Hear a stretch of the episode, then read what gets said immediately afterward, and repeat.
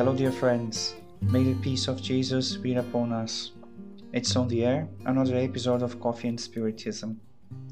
Rosiane Bahia brings us today's message extracted from the book Vidas Vazias, Empty Lives, from the benefactor Joana de Angelis by the mediumship of Divaldo Franco.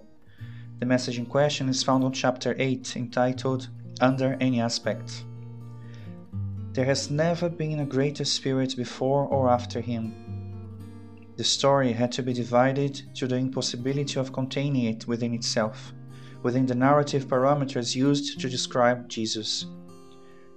An episode of such magnitude, narrowing it to conventions and conveniences. Therefore, Jesus' arrival to this planet definitely became the ground zero of the inauguration of a new age on earth. Jesus brings the greatest of philosophies, that of love. He summarizes his teachings with the phrase, Love God above all things and your neighbor as yourself, as well as do unto others what you would like others doing unto you.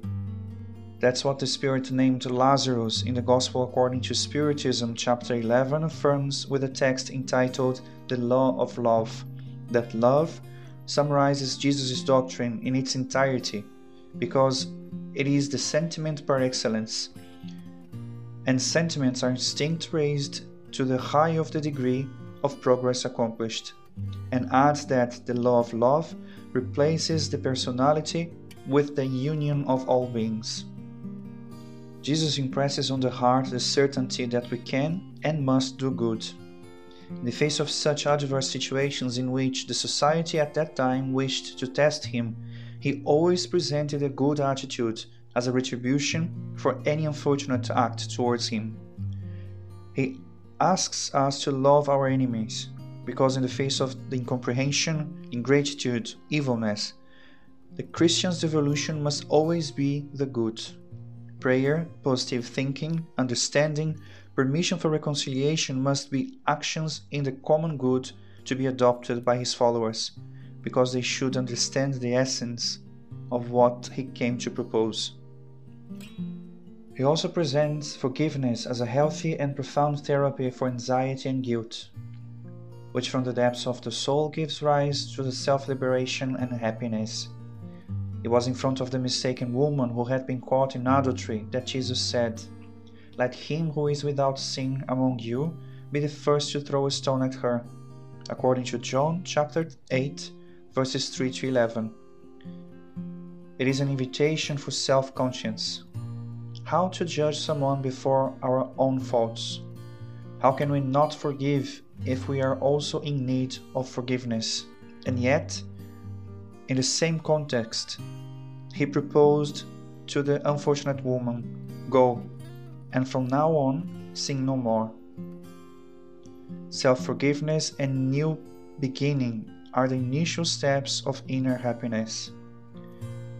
Jesus surprises humanity with his simplicity by adopting such usual aspects of society at that time to teach the construction of his kingdom in the human hearts. The simple fig tree is chosen as a reflection of our will and our true intentions. The mustard seed is used to evaluate our faith and how we use it in the face of the mountains of difficulties. Which is compared to the good seed that must be fortified within us to overcome the chaff that binds us to suffering and pain.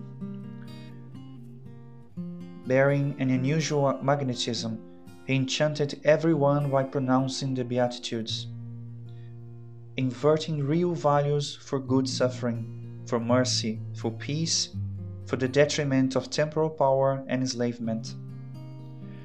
He adopted a commitment to himself, carrying out the fulfillment of all his material duties, because he did not come to destroy the law, but to fulfill it.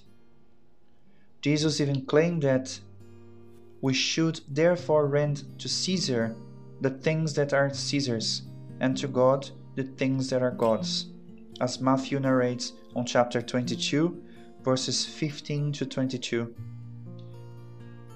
It is an express invitation to life honesty, to coherence of purposes, and the fulfillment of our responsibilities. In the face of doubts, fears, misunderstandings, Jesus is the faithful friend always present with us, who rejoices with our conquests, and who carries us in the face of the most difficult pains. He is the private advocate of our decisions because, full of mercy, he intercedes with the Father for us. And it was for all of these that Joanna described that Jesus is the greatest philosopher of all time, the great revolutionary of good, the unmistakable therapist, the incomparable master, the excellent speaker, the perfect citizen, the faithful friend, the symbol of humanity, and the lawyer for the unfortunate ones.